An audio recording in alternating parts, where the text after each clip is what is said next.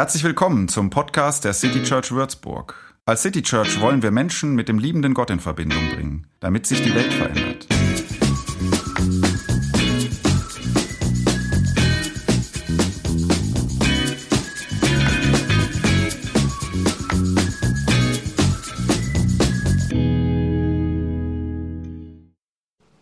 So. Das ist Christina. Ihr dürft sie mal begrüßen hier, wie auch immer ihr das tun wollt. Vielen Dank. Christina, du bist hier. Wie toll. Das freut mich.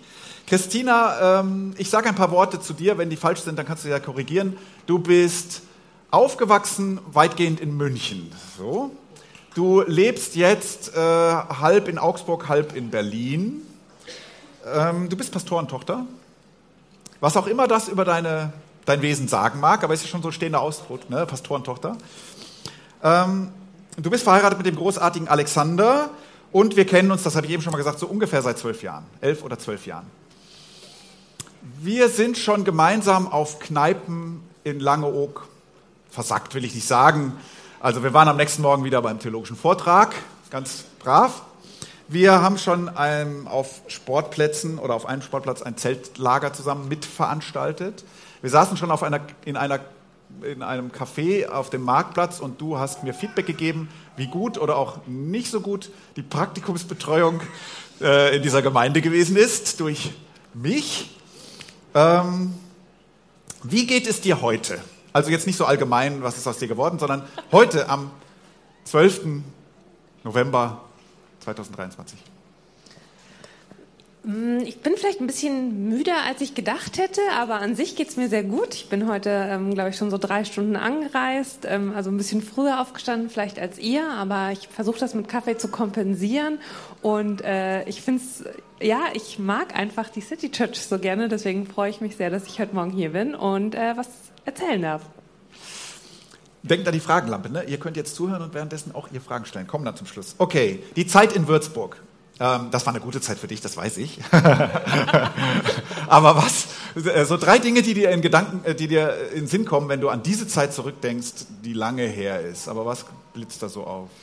Also äh, das erste vielleicht, das Wohnen super nah an ähm, der alten Mainbrücke. Ich finde die unglaublich stilvoll. Ähm, wenn da die Menschen mit ihrem Weinglas stehen und den Feierabend äh, ausklingen lassen. Ähm, vielleicht so das ähm, für mich, ähm, ich bin ja schon so ein kleines Christoph Schmitter Predigt-Fangirl und ich durfte eine Dialogpredigt äh, mit ihm Stimmt. machen und die fand ich ziemlich cool, auch dass ähm, ja, die Möglichkeit da war, ähm, auch wenn mein Stil vom Predigten vielleicht jetzt sehr anders geworden ist als deiner, ähm, aber ich höre dir einfach sehr gern zu.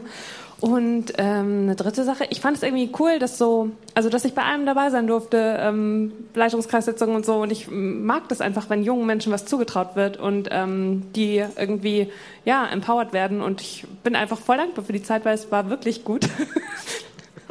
und ja, genau. Jetzt arbeitest du bei IJM. Nimm dir mal ein wenig Zeit zu äh, erklären, was IJM macht. Vielleicht zuerst mit der Frage, warum die Arbeit von IJM überhaupt wichtig ist. Also Sklaverei. Man könnte jetzt sagen, gut, das ist nicht das alte Ägypten. Das hier ist auch nicht irgendwie äh, Amerika im 16., 17. oder eher 17., 18. Jahrhundert, wo auch immer. So, das hier ist Deutschland 2023. Warum ist das überhaupt noch ein Thema? Ja, du hast voll recht. Es wäre eigentlich schön, wenn es überflüssig wäre. Ähm, aber wir haben momentan nach ähm, validen Schätzungen circa 50 Millionen Menschen, die weltweit in Sklaverei leben. Das ist einfach eine unfassbar äh, hohe Zahl, die man sich wirklich nicht vorstellen kann und was auch einfach ein unglaublich großes Unrecht ist. Das sind ganz verschiedene Sachen, die da reinfallen. Aber ähm, wenn wir von Sklaverei reden, dann reden wir nicht von ähm, einfach schlechten Arbeitsbedingungen zu kurzen Pausen oder zu schlechter Bezahlung. Das ist Ausbeutung und das ist auch nicht cool, aber Sklaverei ist wirklich, wenn jemand sozusagen, wenn Gewalt angedroht wird oder angewendet wird oder die Person betrogen wird, die, der Pass wird zum Beispiel abgenommen oder so und es gibt keine Möglichkeit der Kündigung oder des Entkommens. Also da reden wir dann von moderner Sklaverei. Und da sind wie gesagt, nach Schätzungen ungefähr 50 Millionen Menschen betroffen und das, obwohl in jedem Land der Welt Sklaverei verboten ist. Das ist ja eigentlich eine gute Nachricht, weil das war ja auch nicht immer so. Aber es ist eben ein unglaublicher Missstand, äh, wo eigentlich jedes Land sagen würde, so geht's nicht.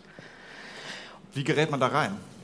Sorry, du hast gerade Luft geholt und wolltest was anderes sagen. Achso, ja, aber äh, also also wie, wie äh, kommt da jemand bei mir zu Hause vorbei und macht mich zum Sklaven oder äh, verschleppt mich? Oder es mal ein Beispiel. Ja, ja, wahrscheinlich. Super viele unterschiedliche Sachen, aber das, ähm, meistens ist es halt eigentlich Armut, die einen da reinführt und dann irgendwie die Aussicht auf äh, das Entkommen aus dieser Armut und dann zum Beispiel, dass man eben ein falsches Angebot bekommt, ähm, sich darauf einlässt und dann aber äh, betrogen wird.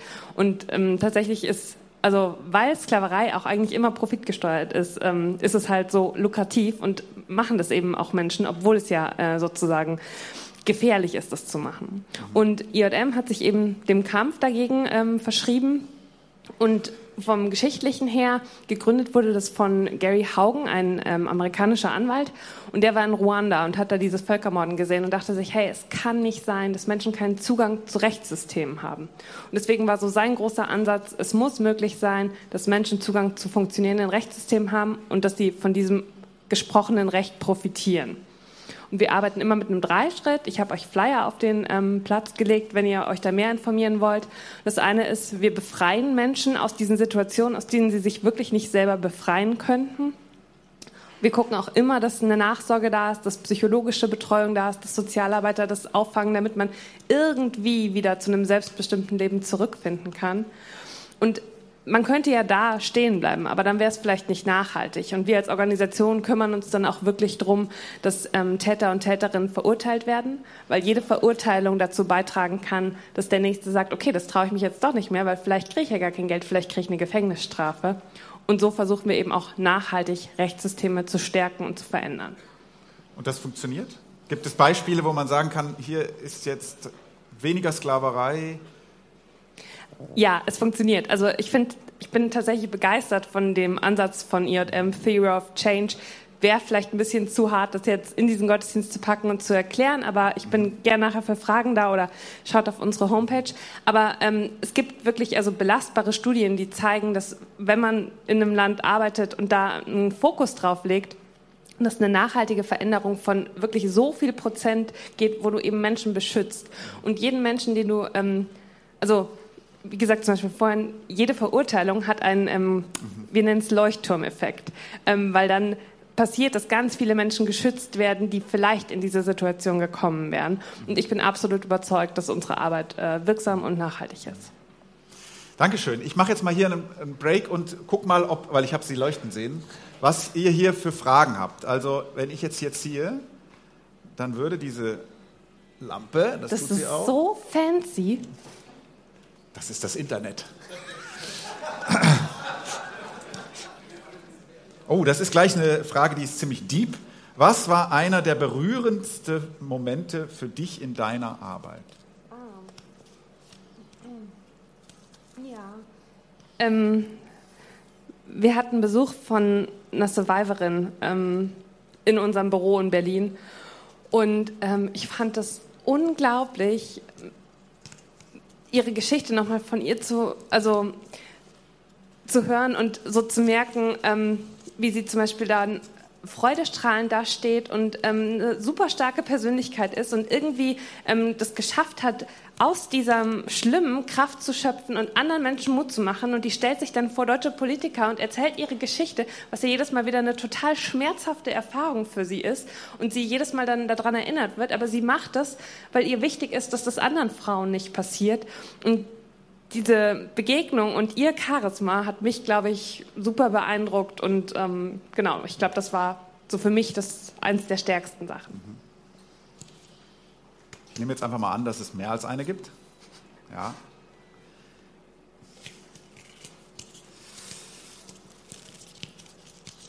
Wie hältst du es emotional aus, dich täglich mit diesem herausfordernden Thema zu beschäftigen? Ja, gute Frage.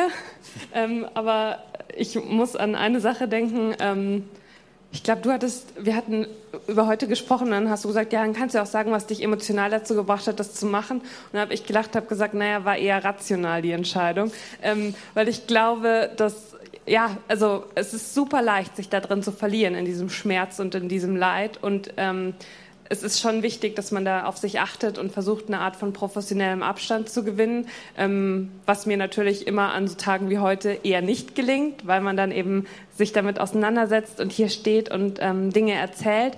Aber ich glaube, wenn man sich einfach vor Augen führt, dass es so wichtig ist, dann ähm, und also vor allem, dass es ja ein über drüber erzählen ja auch nur ein Bruchteil des Schmerzes ist, was Menschen tagtäglich und jahrelang erleben. Und dann glaube ich, ähm, bin ich voll okay damit, dass es also ich bin schon so ein Partykiller, wenn man fragt, was machst du beruflich? Ich sage meistens nur, ich arbeite für eine NGO und lasse es dann erstmal gut sein. Aber also ich glaube, ich setze mich dem gerne aus, auch wenn es nicht immer einfach ist.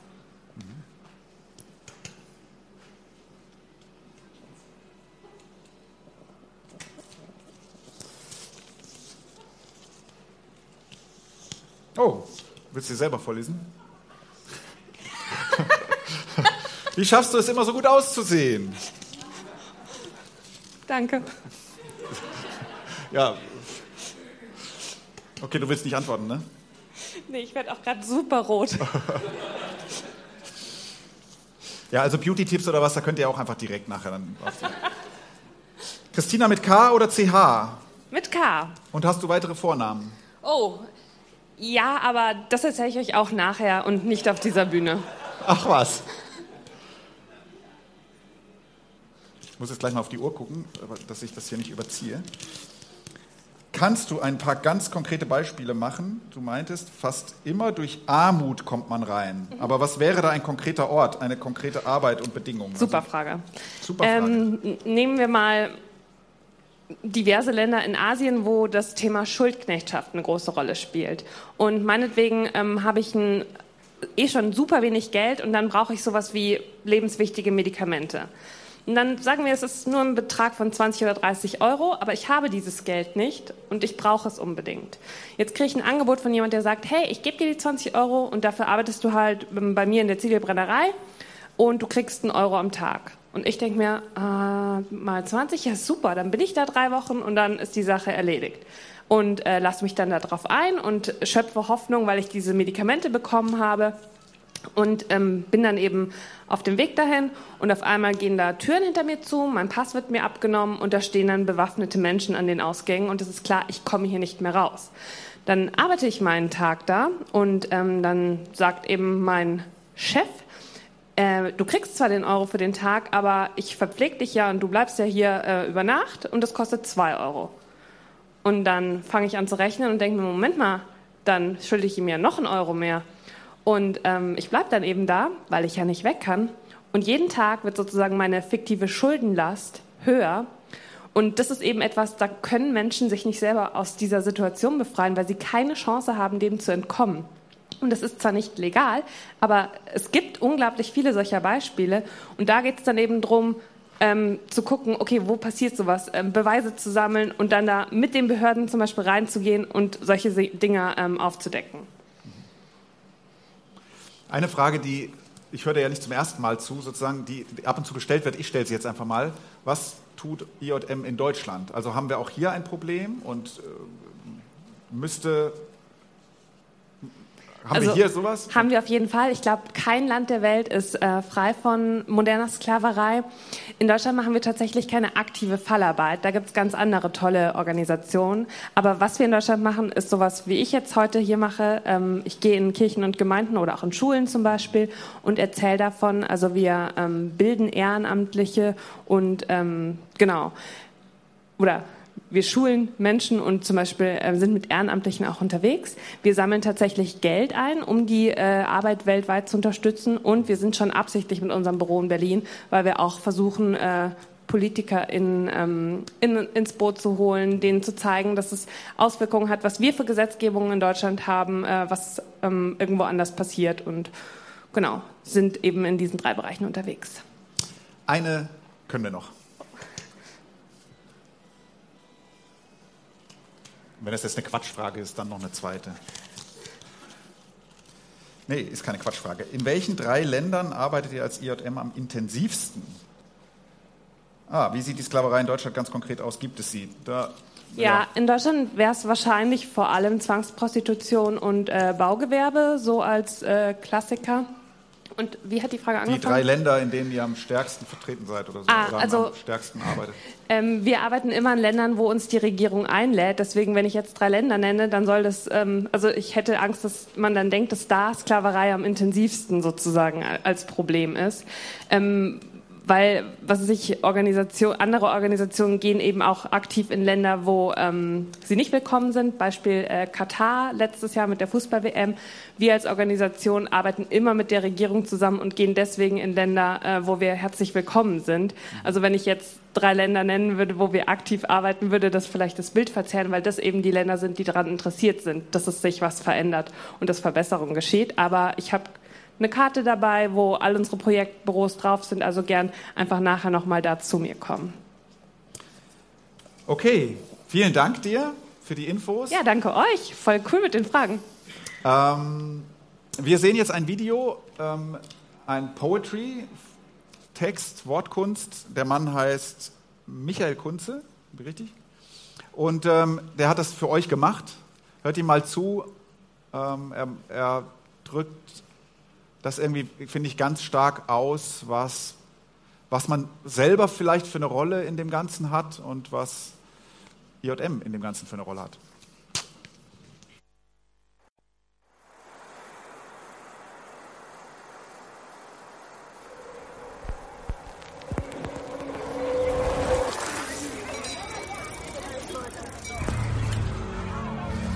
Ich habe die Kinder nicht gestohlen, als den Eltern die Hände gebunden waren.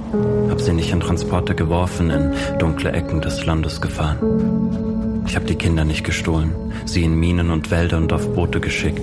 Hab nicht aus meinen toten Augen in ihre noch leuchtenden Augen geblickt. Ich hab die Kinder nicht gestohlen, ihre Hände genommen, in Fesseln gelenkt, Kinderträume in Netze gejagt, sie damit am Boden des Meeres versenkt. Hab die Familie nicht bedroht, die Waffe an Schläfen gehalten, hab nicht Freiheit genommen, mir rausgenommen, sie für immer bei mir zu halten. Hab sie nicht ins kalte Wasser geworfen, obwohl ihre Hände sie nicht über Wasser tragen. Und als die Kinder nach ihren Müttern fragten, hab ich sie nicht geschlagen. Ich hab die Kinder nicht ausgezogen, sie in dunkle Räume vor Webcams gesetzt, hab sie nicht in gewaltvolle Hände gegeben und ich hab sie auch nicht verletzt. Ich habe ihre Unschuld nicht verkauft an Menschen, die sich schuldig machen, nicht gemacht, dass sie in neonrot gemalten Zimmern erwachen.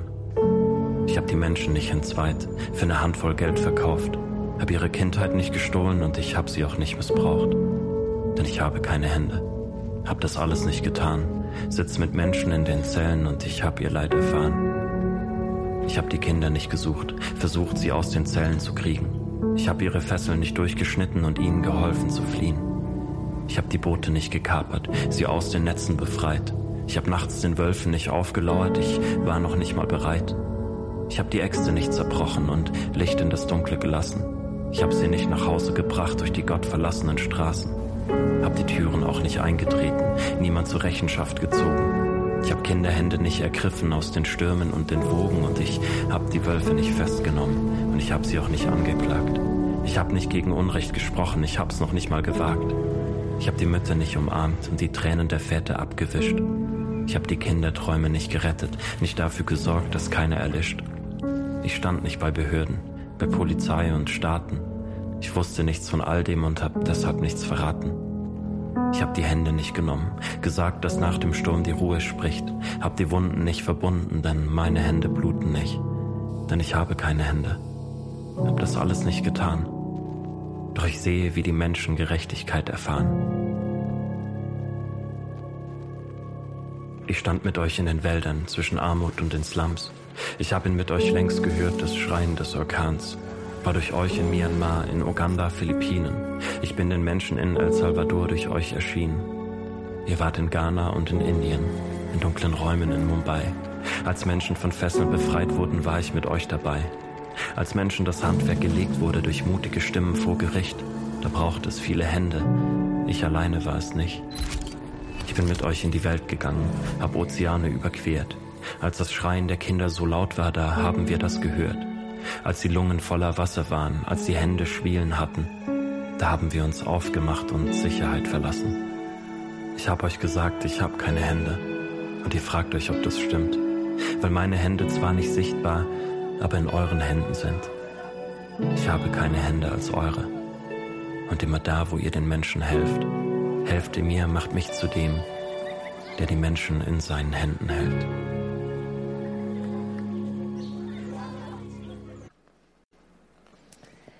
Wenn man Menschen fragt, die keinen großen Bezug zum christlichen Glauben haben, ob sie irgendwelche Bibelstellen kennen, dann ähm, tippe ich, dass sehr bald Beispiele aus der Bergpredigt fallen würden. Eigentlich die berühmtesten überlieferten Worte von Jesus stehen insgesamt drei in drei Kapiteln im Matthäusevangelium im Neuen Testament. Und was Jesus da teilweise gesagt hat, ist weit über die christliche Tradition hinaus bekannt worden. Zum Beispiel der Balken im eigenen Auge oder Perlen vor die Säue sind Sprichwörter, die es in den deutschen Sprachgebrauch geschafft haben. Da stehen auch andere Klassiker wie das Vaterunser, die sogenannten Seligpreisungen oder die goldene Regel. Ich möchte gern zwei Verse aus dem Matthäus-Evangelium ähm, Kapitel 5 mit uns lesen, aus den sogenannten Seligpreisungen. Jesus sagte, glücklich zu preisen sind, die nach der Gerechtigkeit hungern und dürsten, denn sie werden satt werden.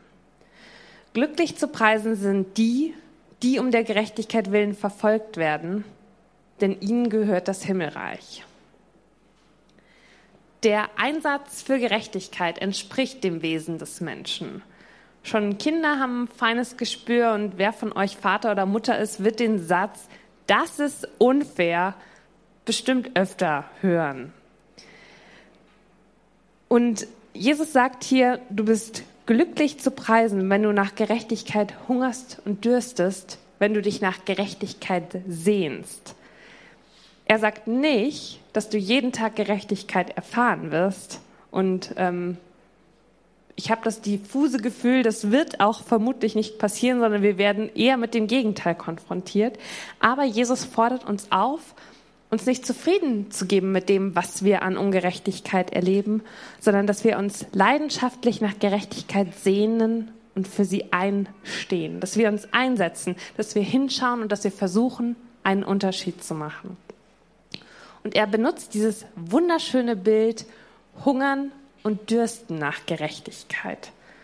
Hunger und Durst sind essentielle Bedürfnisse, die wir nicht nur jeden Tag haben, sondern wirklich körperlich spüren. Ein trockener Mund, ein knurrender Magen.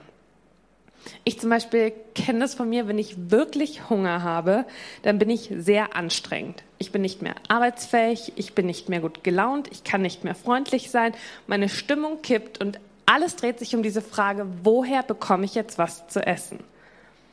Und ich freue mich für dich und dein Umfeld, wenn das bei dir weniger drastisch ist, aber auch du hast jeden Tag Hunger oder Durst. Unser Körper ist darauf angewiesen, mit Wasser versorgt zu werden.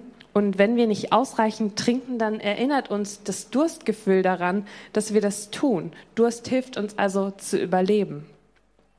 Und diese beiden sehr starken Bilder, Hunger und Durst, verwendet Jesus dafür, wie wir mit Gerechtigkeit umgehen sollen wie wir uns zur Gerechtigkeit verhalten sollen. Sie soll zentral in unserem Leben sein und sie soll uns jeden Tag beschäftigen.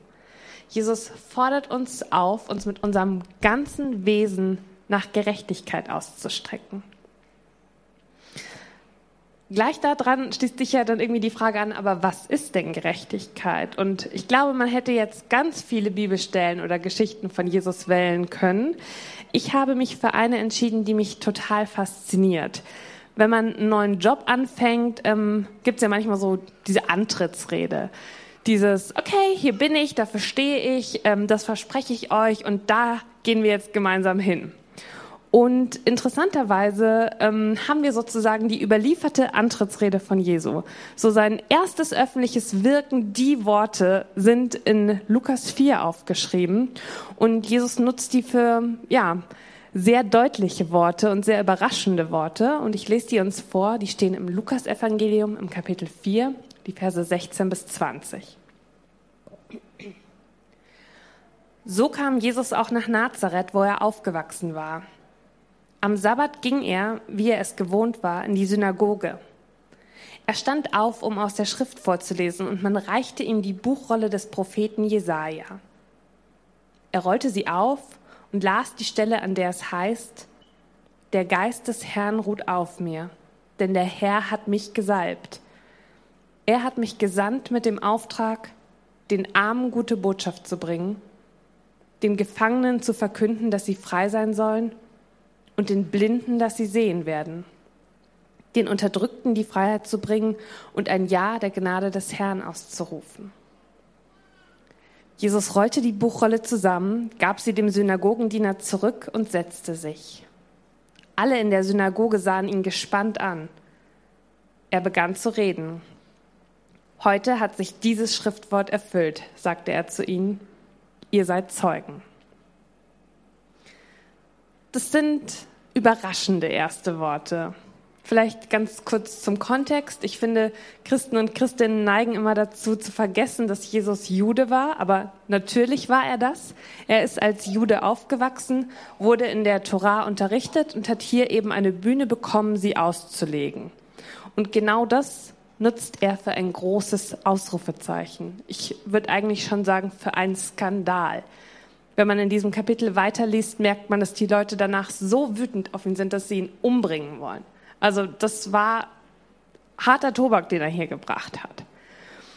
Jesus sagt, er ist für Menschen gekommen, die arm sind, für Menschen in Gefangenschaft, für Menschen, die blind sind und für Menschen, die unterdrückt sind.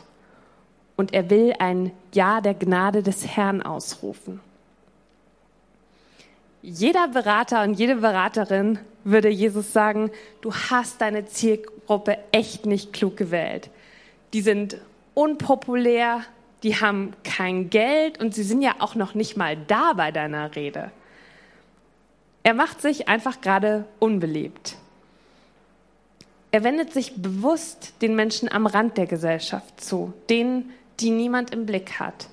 Und er sagt, für sie bin ich gekommen, um sie will ich mich kümmern. Und ich denke, das hat er sehr bewusst gemacht. Er wollte eine ganz klare Ansage machen. Aber das ist auch irgendwie ein Schlag ins Gesicht für seine Zuhörer und Zuhörerinnen. Die hatten was komplett anderes erwartet.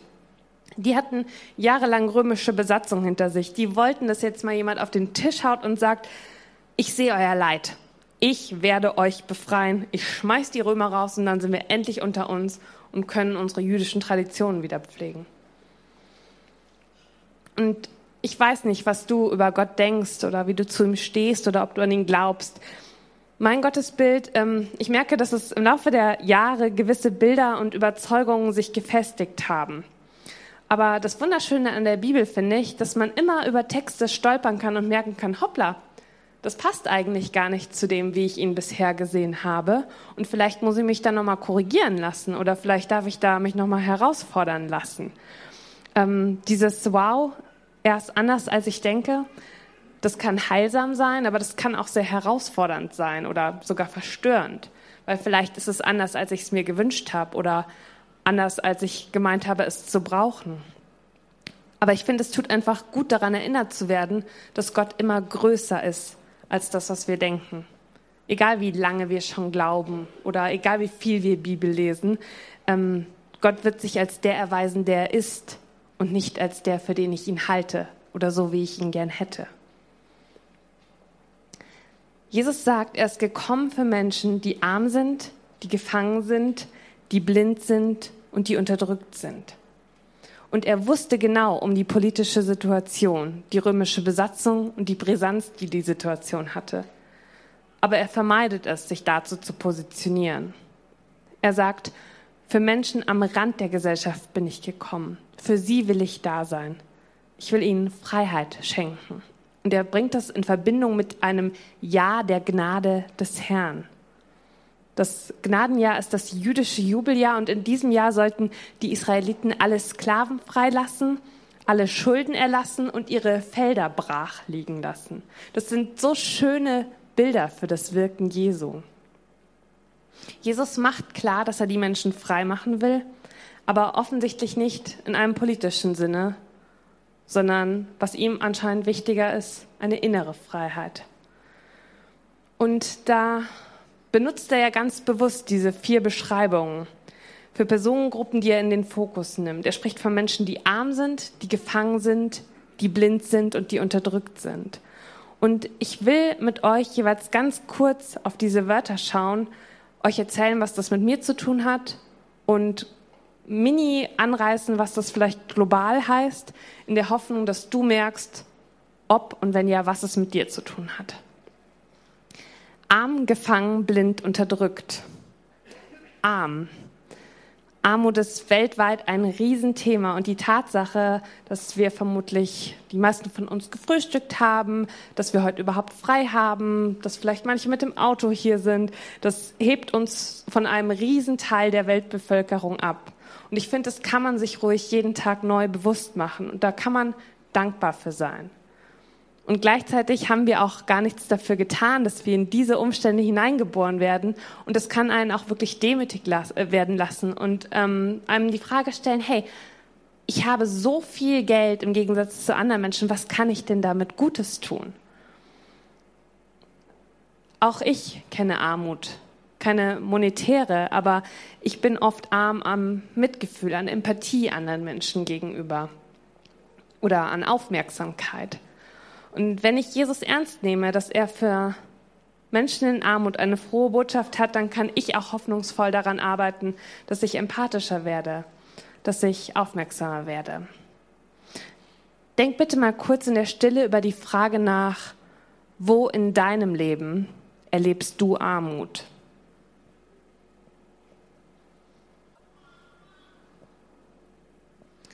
Arm, gefangen, blind, unterdrückt gefangen. Jesus spricht von einem Jubeljahr, von dem besonderen Zeitpunkt, an dem versklavte Menschen freigelassen werden. Interessanterweise fangen die zehn Gebote der Bibel an äh, wie folgt. Ich bin der Herr, dein Gott, der ich dich aus Ägypten, aus der Knechtschaft, aus der Sklaverei geführt habe. Gott erinnert sein Volk daran, dass er sie befreit hat. Und das ist die Grundlage für das, was dann kommt aufgrund dieser ähm, Erfahrung ist eine hohe Sensibilität für Unfreiheit da. Und Gott sagt, er ist es, der Menschen befreien kann. Und ich denke, Jesus möchte genauso Menschen befreien. Zum Beispiel von ihren inneren Zwängen, von Ängsten, von Süchten.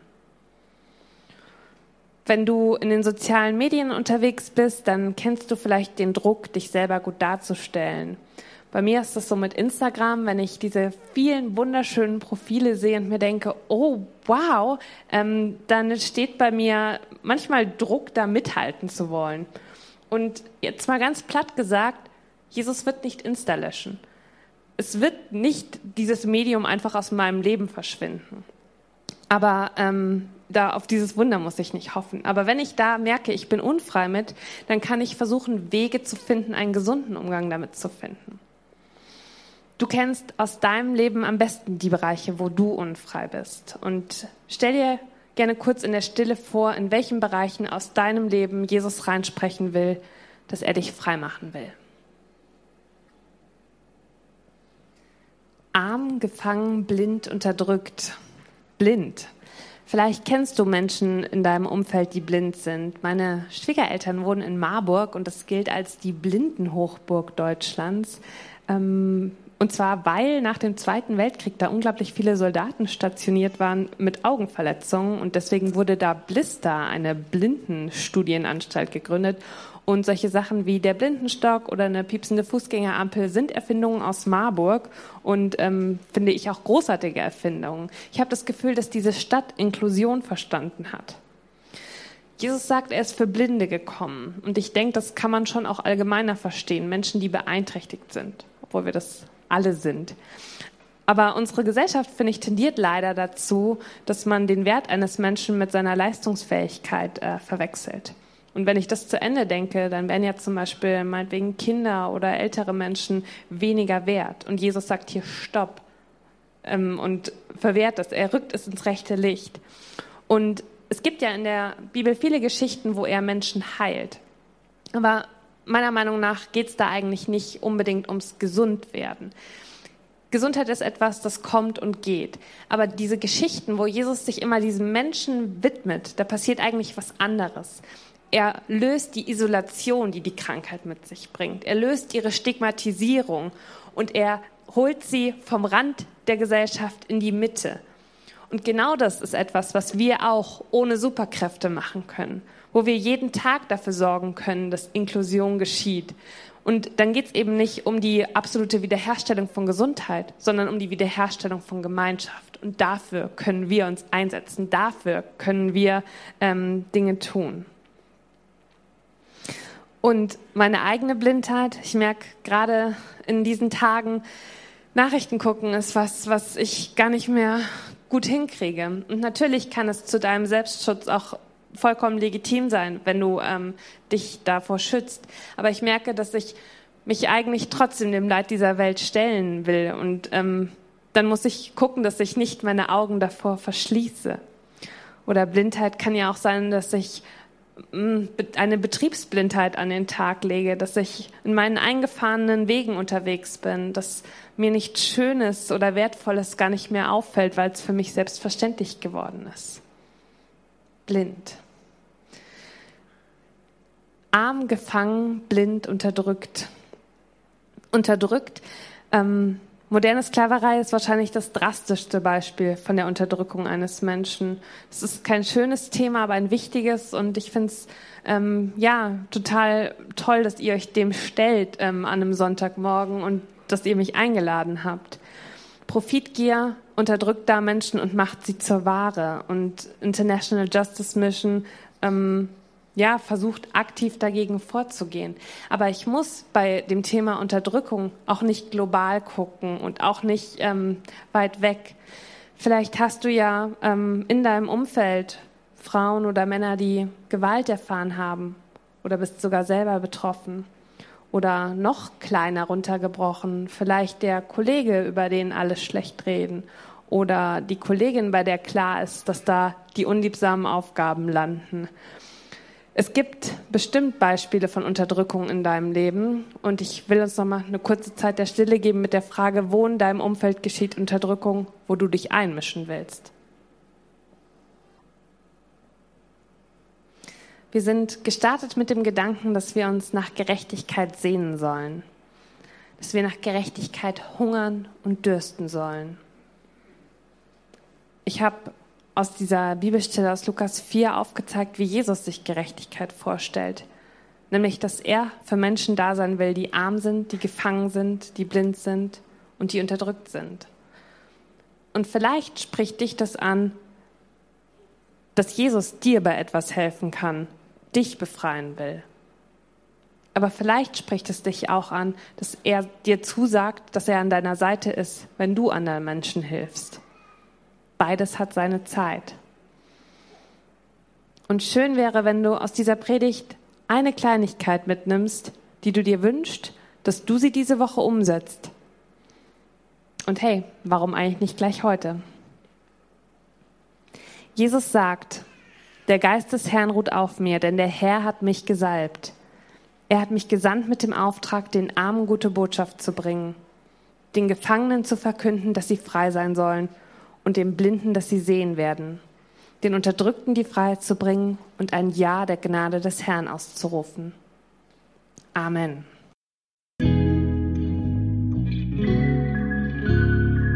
Mehr Infos zu dem, wer wir sind und was wir machen, kannst du unter citychurch.de nachlesen. Wenn du uns unterstützen willst, und wir brauchen Unterstützung, findest du Informationen dazu in den Show Notes oder unter citychurch.de-spenden. Vielen Dank und bis zum nächsten Mal.